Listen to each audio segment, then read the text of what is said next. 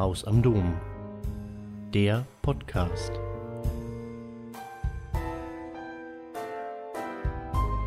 Herzlich willkommen, schön, dass Sie uns zuhören.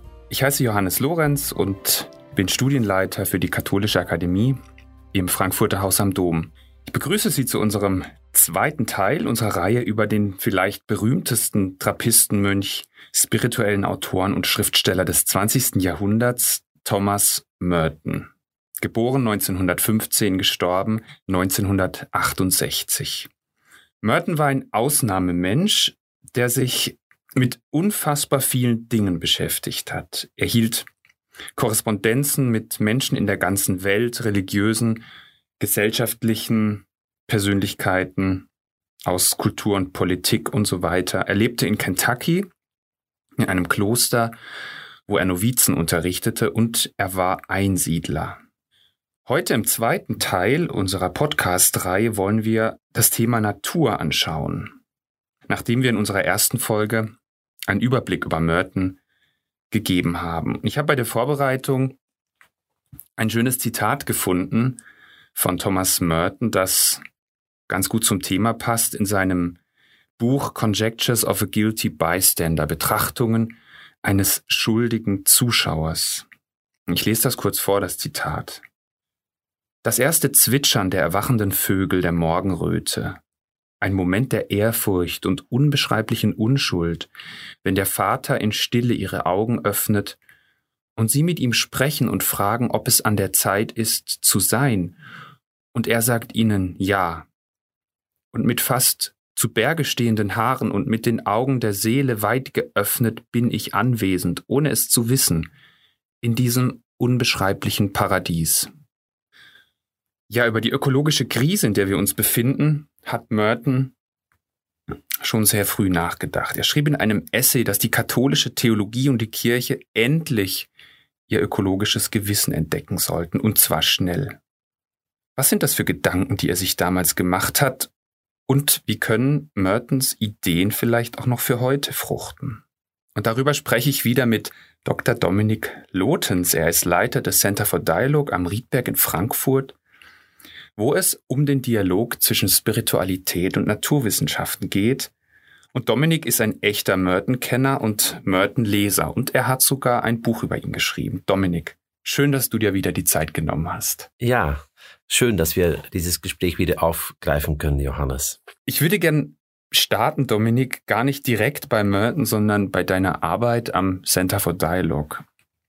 Dort sucht ihr Kontakt zu den Naturwissenschaftlern. Und eines eurer wichtigsten Themen ist so die spirituelle Begleitung der ökologischen Transformation.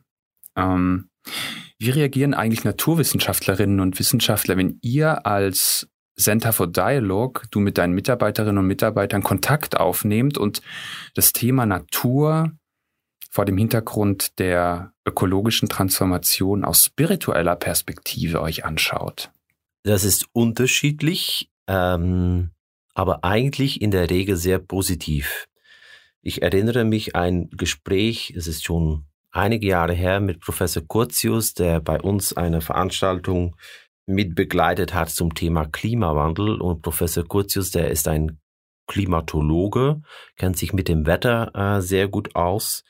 Der erzählte uns damals, ähm, wir als Naturwissenschaftler, wir haben die Informationen, aber äh, wir schaffen es nicht, äh, dass die MitbürgerInnen ins Handeln kommen. Also Information reicht nicht aus.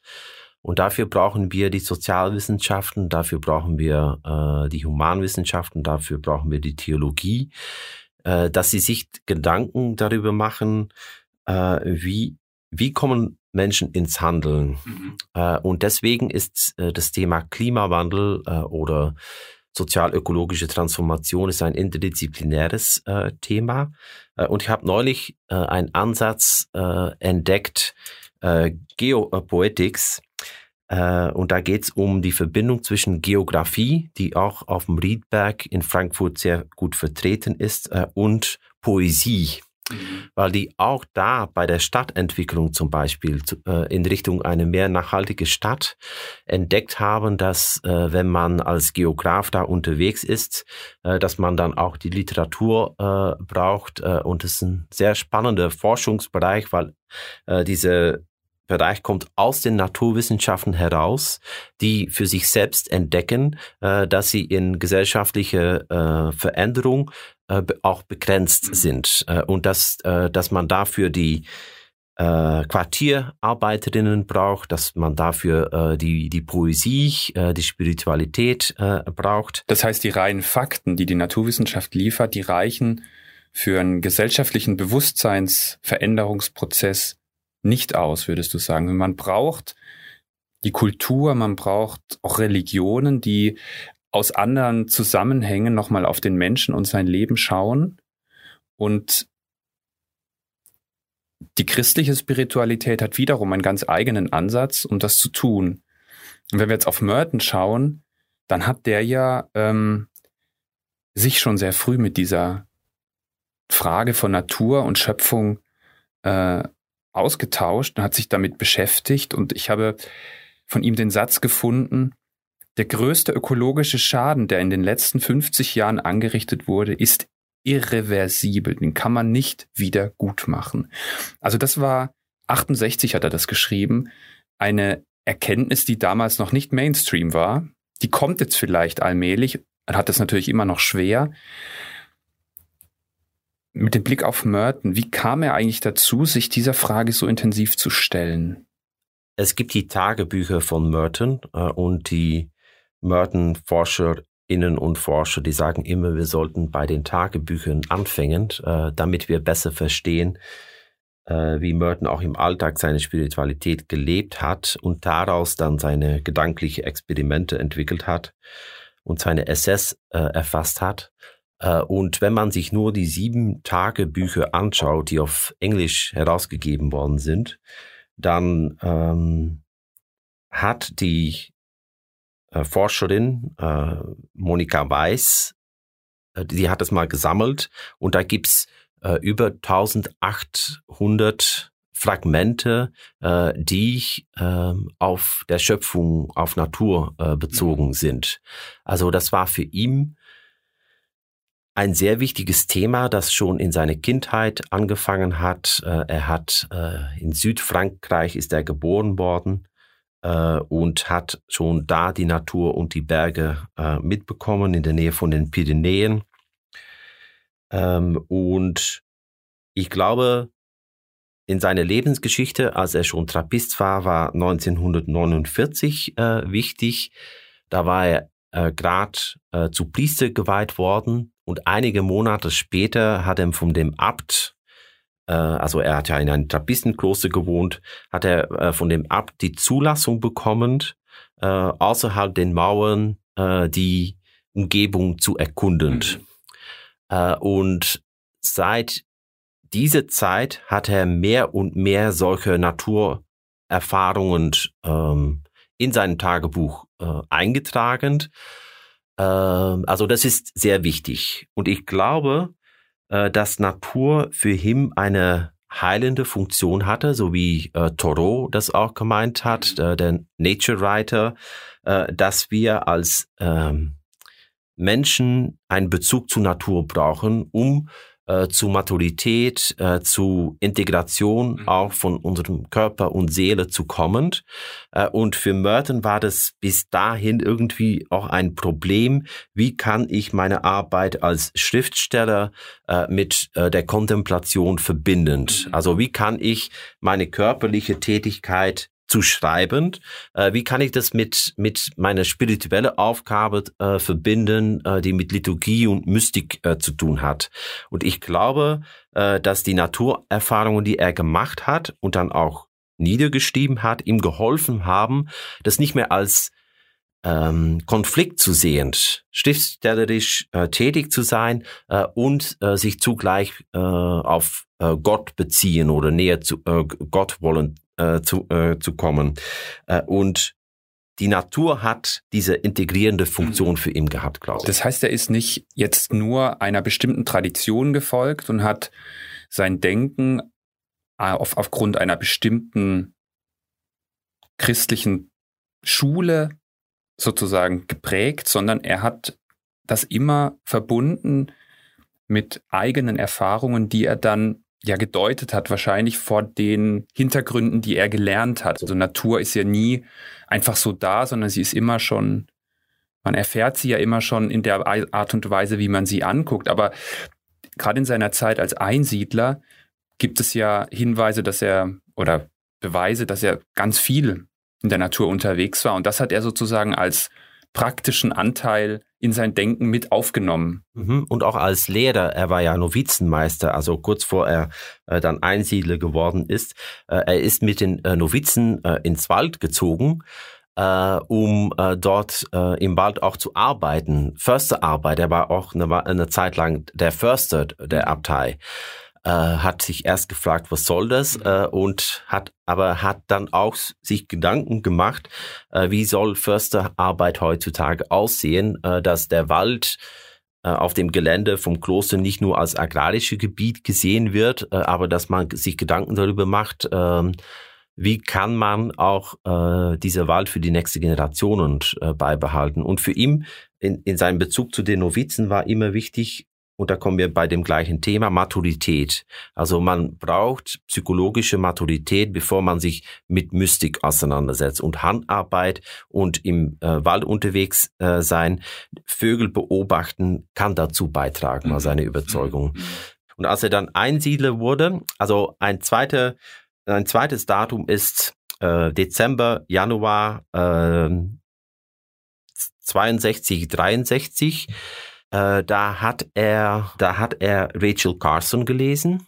Äh, das war eine äh, Naturwissenschaftlerin, eigentlich eine ähm, maritime Biologin, sagt man das auf Deutsch?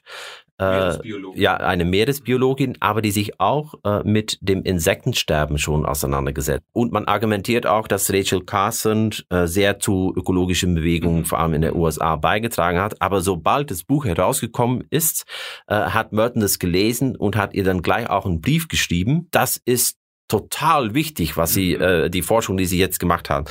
Was hat Rachel Carson gemacht? Also sie hat erforscht, wie DDT äh, für ähm, Tötung von Insekten verwendet wurde. Äh, und äh, sie hat erforscht, ist es überhaupt effizient? Äh, und zweites, was sind die Folgen äh, davon? Äh, weil man will bestimmte Arten von Insekten töten, aber dann werden auch andere getötet. Äh, und äh, sie hat ihr Buch Silent Spring genannt. Also wir sind ja in eine Kette. Also wenn die Insekten getötet werden, dann haben die Vögel auch kein Essen mehr. Mhm. Äh, und deswegen hat sie es Silent Spring genannt. Mhm. Die Vögel werden dann auch nicht mehr singen. Ja, schön. Äh, Schöner Titel. Ja, ja genau. Äh, und sie wurde in der damaligen naturwissenschaftlichen Community und auch politisch wurde sie irgendwie marginalisiert. Äh, aber äh, Merton hat es gleich erkannt und hat es dann auch spirituell gedeutet, dass es eine Krankheit ist in der amerikanischen Gesellschaft, dass wir überhaupt das nicht ernst nehmen können. Aber es, es sagt ja schon viel über Merton aus, dass er überhaupt sich bemüht, nach solchen Autoren, Autorinnen Ausschau zu halten. Also er, er muss ja ein unglaublich wacher Geist gewesen sein, auch was alle möglichen Forschungsrichtungen angeht, die jetzt nicht Theologie, Philosophie, Schriftstellerei sind. Also wie, wie kam er überhaupt darauf, diesen Text zu lesen und dieses Buch zu lesen? Ist es ihm zugeschickt worden oder war er schon so bekannt, dass man sagt, hey Merton, lies das mal? Oder hat er selber nach solchen Texten und Schriften gesucht? Äh, beides, glaube ich. Äh, er hat ähm, er hat ein sehr breites Netzwerk äh, gehabt und die haben ihm immer auch Bücher mhm. zugeschickt. Er hatte äh, gute Kontakte zur lokalen Bibliothek und hat den gefragt, äh, kannst du das mal bestellen? Aber ich glaube, man könnte argumentieren, dass, ähm, äh, dass er war ja sehr an der Friedensforschung auch interessiert. Mhm. Äh, und äh, es gibt zum Beispiel auch heutzutage hier in Deutschland Biologen, die sich mit Friedensforschung auseinandersetzen, weil ähm, was Naturwissenschaftler entdecken, wird irgendwann auch nicht nur von der Industrie, aber auch von der Militärindustrie äh, verwendet. Denke mal Vietnam und so weiter, wo Chemikalien äh, auch im Krieg verwendet wurden.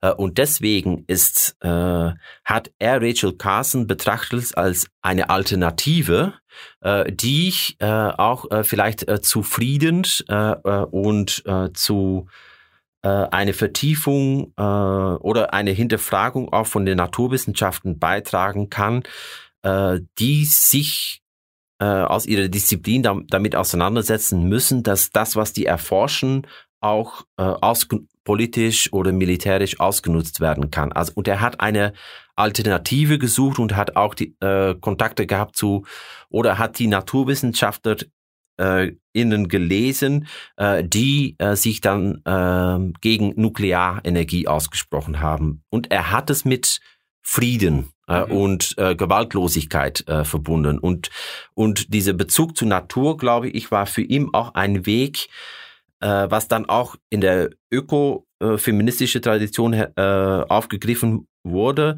äh, dass äh, irgendwie eine Asymmetrie entsteht zwischen sozusagen äh, Kultur, Rationalität äh, und alles, was mit Natur, äh, mit Frauen, äh, mit indigenen Völkern verbunden ist, das wird niedriger eingestuft und da, da steckt ähm, Gewalt dahinter. Mhm. Das ist äh, Gewalt, die irgendwie in unserer westlichen Kultur so mhm. äh, als Unterbauch anwesend ist äh, und die äh, dann auch zu Krieg führt. Und er hat dann zum Beispiel als er in seinem Tagebuch hat er geschrieben, nachdem er äh, das Buch von Rachel Carson gelesen hat, ach, wir sind bei einem anderen Krieg gelandet.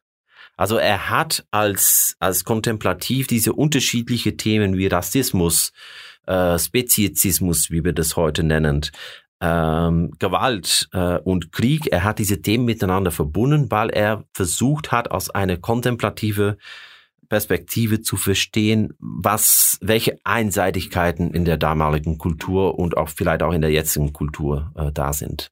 Also die Natur, die im Grunde etwas ist, was der Mensch unterdrücken muss, was er bändigen und beherrschen muss, äh, etwas, das eigentlich nicht zu ihm gehört und von dem er sich oder von der er sich distanzieren muss, als ein Wesensmerkmal dafür, dass ähm,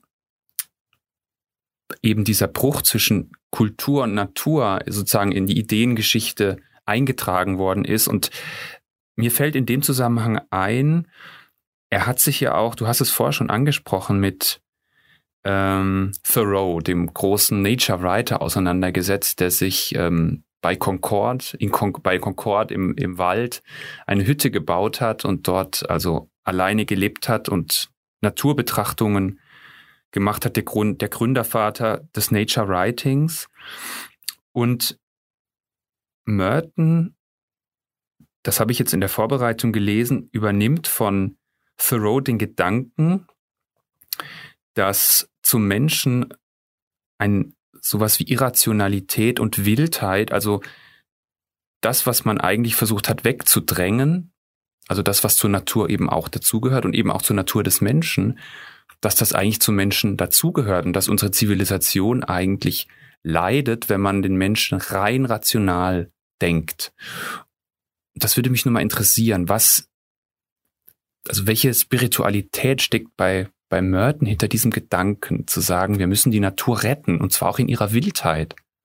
Witzigerweise, äh, als er Rachel Carson gelesen hat, hat er auch äh, ein Manuskript von Sergi, Sergius Bulchakov äh, gelesen äh, und äh, hatte mit ihm auch einen Briefwechsel. Wer war das? Äh, das war so ein äh, russische Orthodoxe, mhm äh, der äh, versucht hat, äh, die Geschichte von der orthodoxen Mystik irgendwie zu rekonstruieren. Äh, und Merton war mit ihm auch im Gespräch.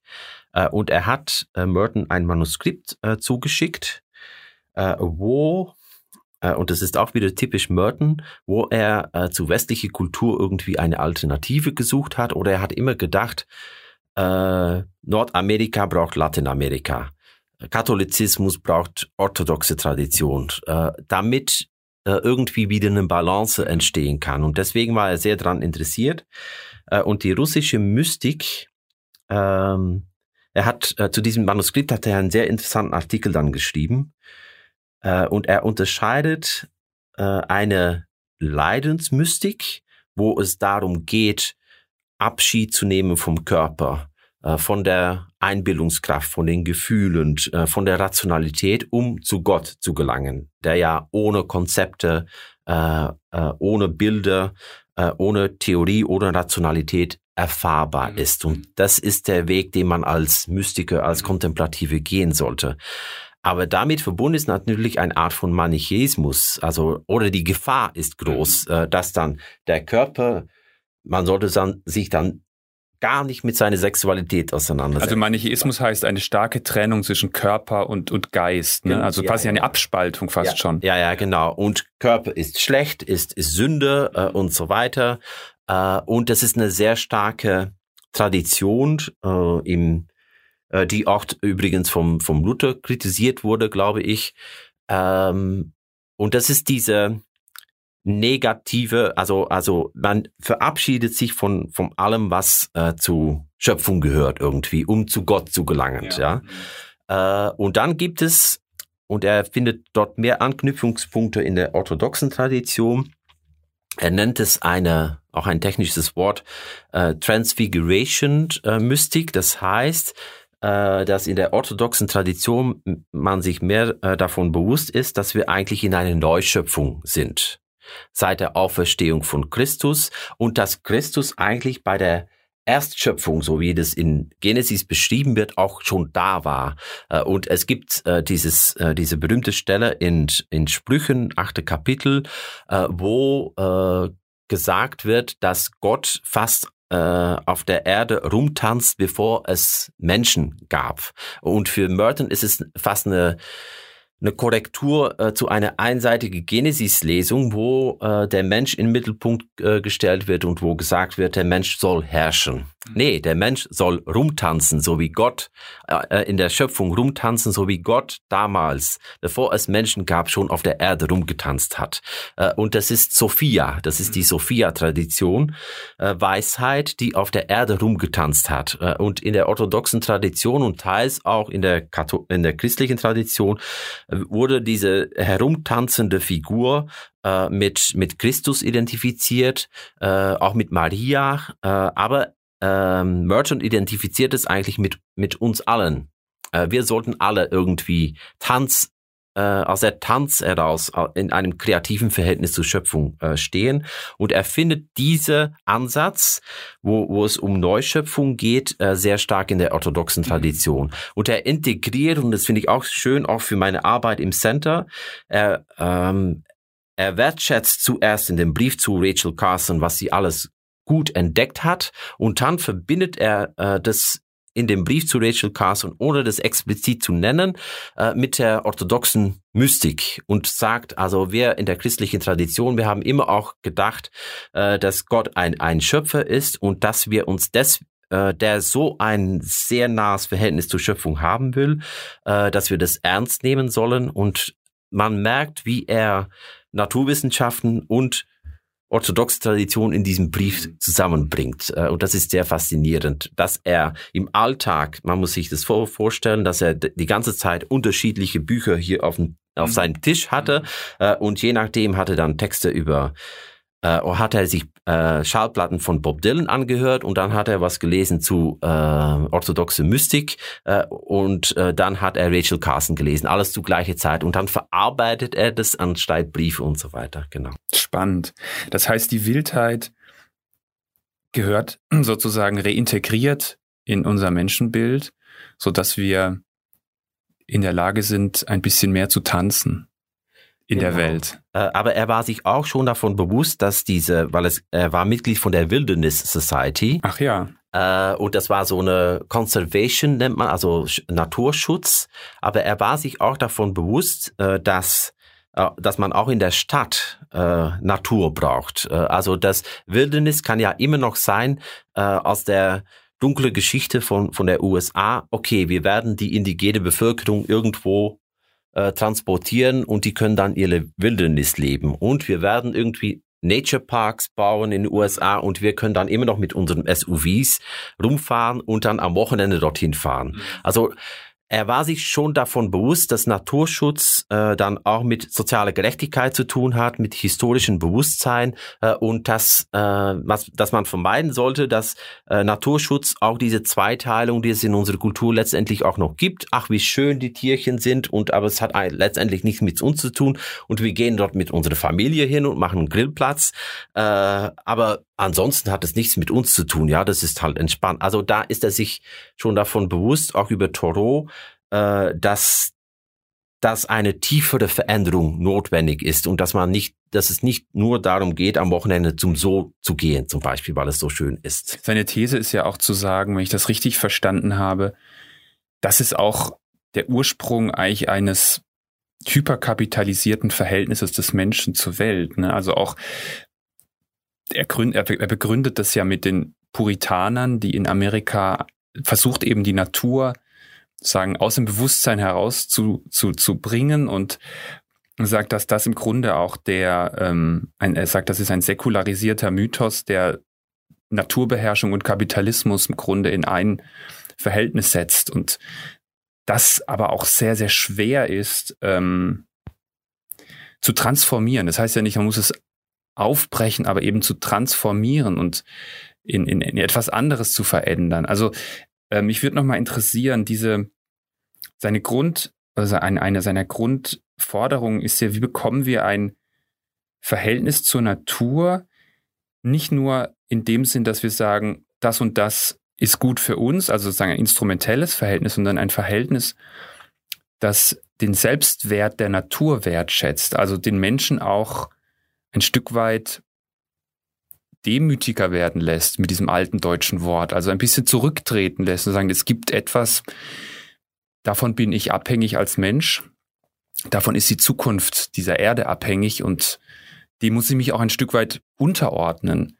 Ähm, was würdest du sagen, sind so seine wichtigsten Gedanken dafür, dieses, ähm, sag mal, ökologische Bewusstsein zu stärken?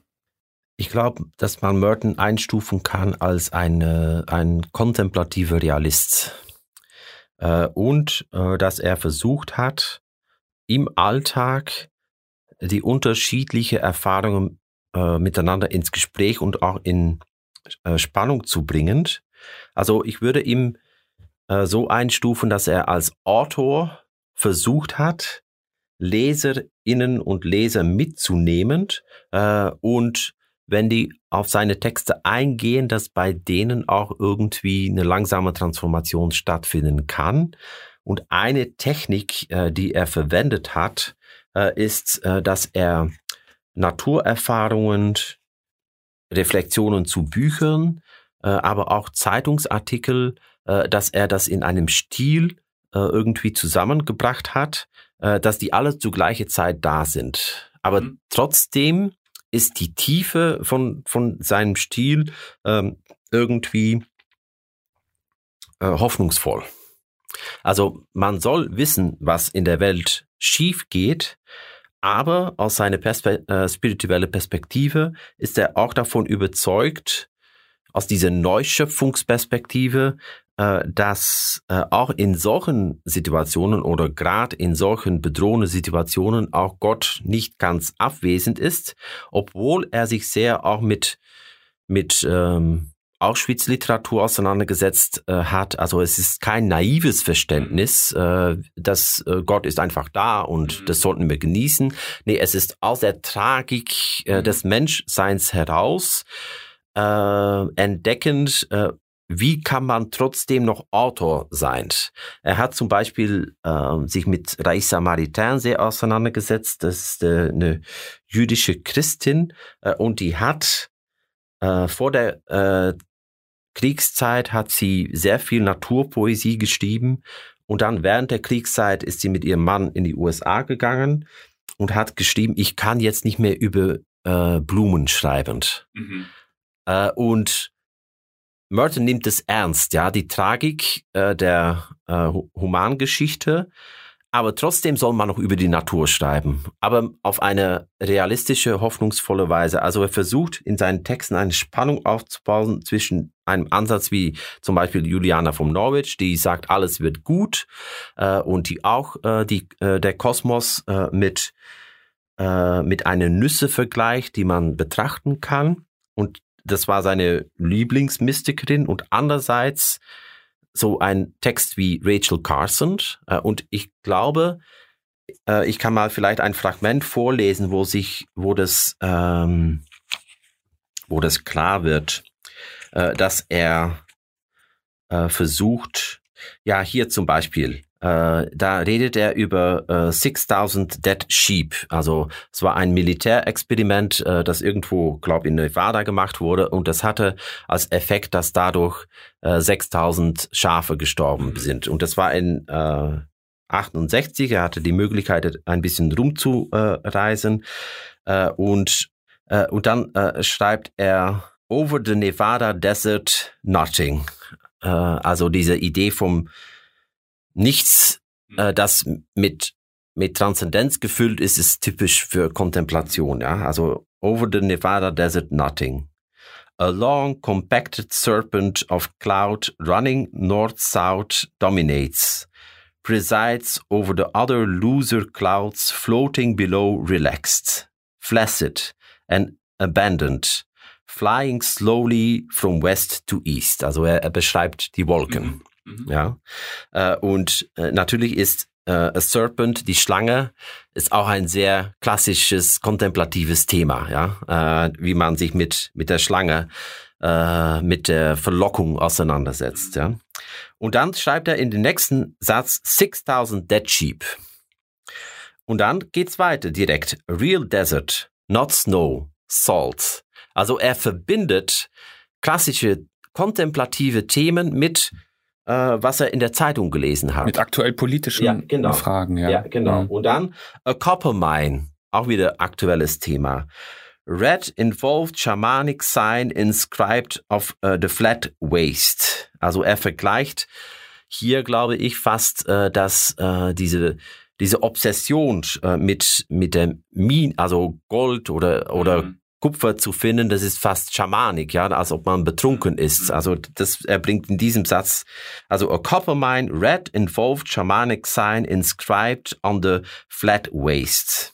A sign of a stream ending in nothing. Pure dead. Unsigned flats. Nada. Also er beschreibt, dass diese Minearbeit, dass es zu nichts führt irgendwie. Mhm. Äh, und so äh, hat er für sich einen Stil entwickelt, wo er äh, Themen aus der Wüste vätern, also wie Schlange und das Nichts und so, Zeitungsartikel und dann kapitalistisches System. Mhm.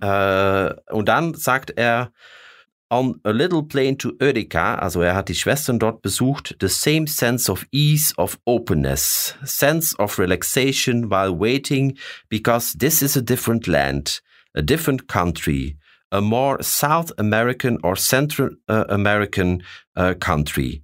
Significant question? Also auch da bringt er dann, öffnet er wieder die Perspektive ja. äh, und sagt, ach, diese Landschaft erinnert mich an Lateinamerika. Er hat mal Kuba besucht.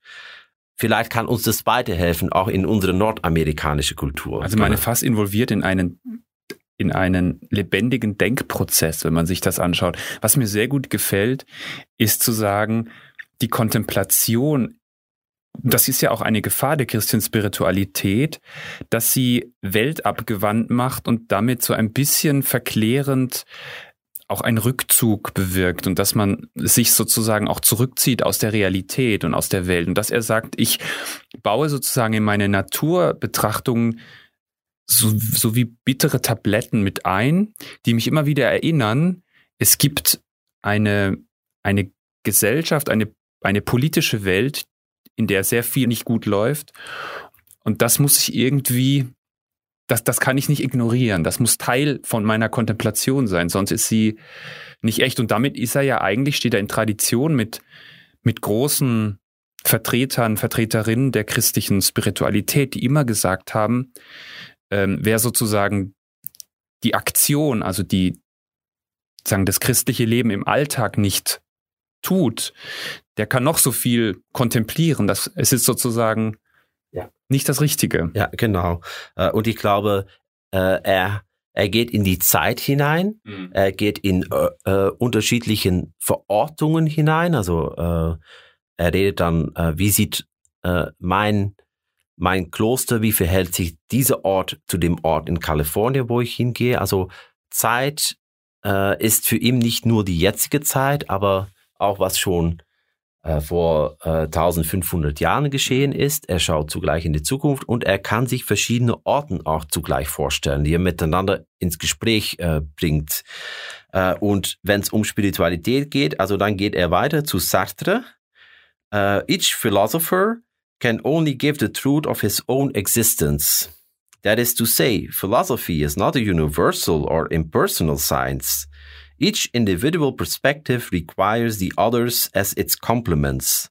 The existentialist's worldview is determined by his actions and his means of action.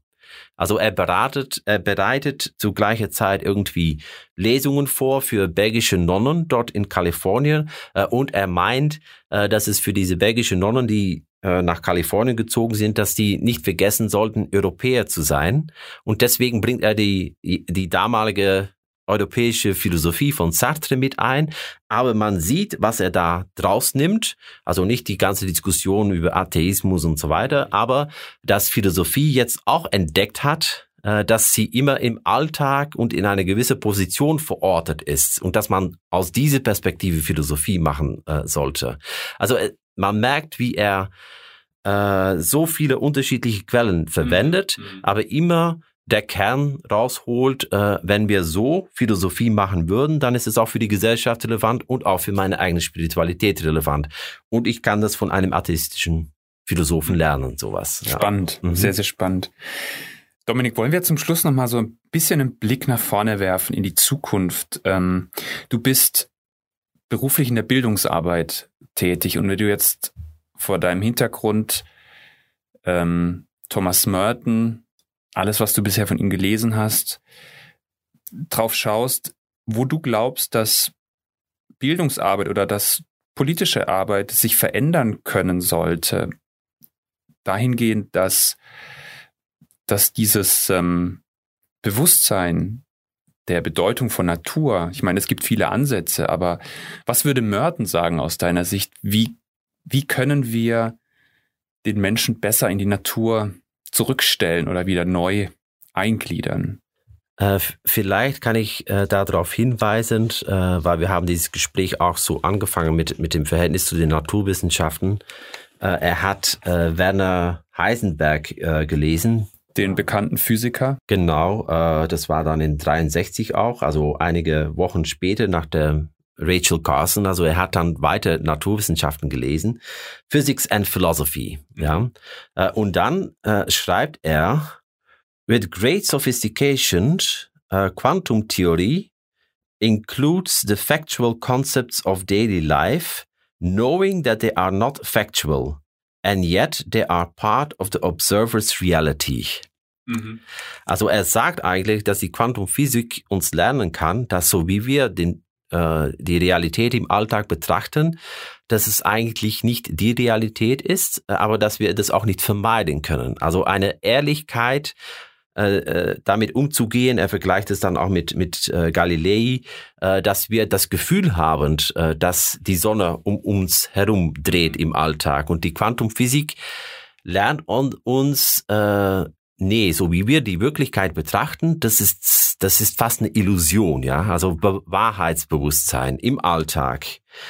This leads to a fabulous new concept of nature with ourselves in the middle of it and destroys the simple illusion of ourselves as detached and infallible observers. Also wir sind selber fehlbare Betrachter. Ja, genau. Äh, und wenn wir das äh, in unserer Gesellschaft irgendwie von von Anfang an äh, diese ohne in Relativismus äh, mhm. zu, zu, äh, zu landen, aber eine Art kontemplatives Realitätsbewusstsein, das so wie wir die Welt betrachten und aus einer religiöse Perspektive, so wie Gott die Welt betrachtet, das sind zwei Paar Schuhe.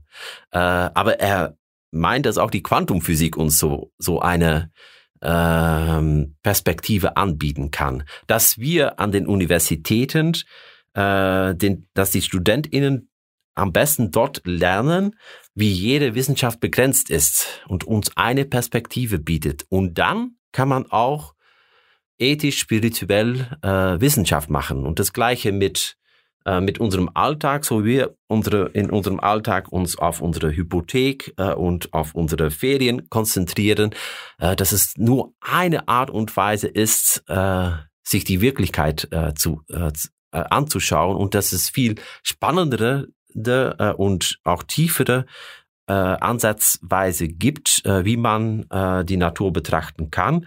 Und dann ist vielleicht Naturwissenschaften lesen oder Poesie lesen, aber auch ein Zeitungsartikel lesen kann uns immer wieder neu helfen, äh, zu der, zum Ergebnis zu kommen. Meine Perspektive ist begrenzt. Ich stehe in einer Tradition von Generationen äh, und äh, so ein naiver technischer Optimismus äh, würde dann vielleicht auch, ähm, die werden das schon lösen, hat gar nichts mit mir zu tun. Äh, das würde dann irgendwie auch in Frage gestellt werden. Was mir an Merton so gut gefällt, ist, dass er als als Kirchenmann, das muss man ja sagen, er war ein Kirchenmann und auch ein frommer Kirchenmann, eine derart große Weite hatte und eine, eine Neugierde, ähm, auch weit über die eigenen Disziplinen, die eigenen Grenzen hinaus nach Menschen Ausschau zu halten, die sein Denken bereichern und die dann wiederum auch,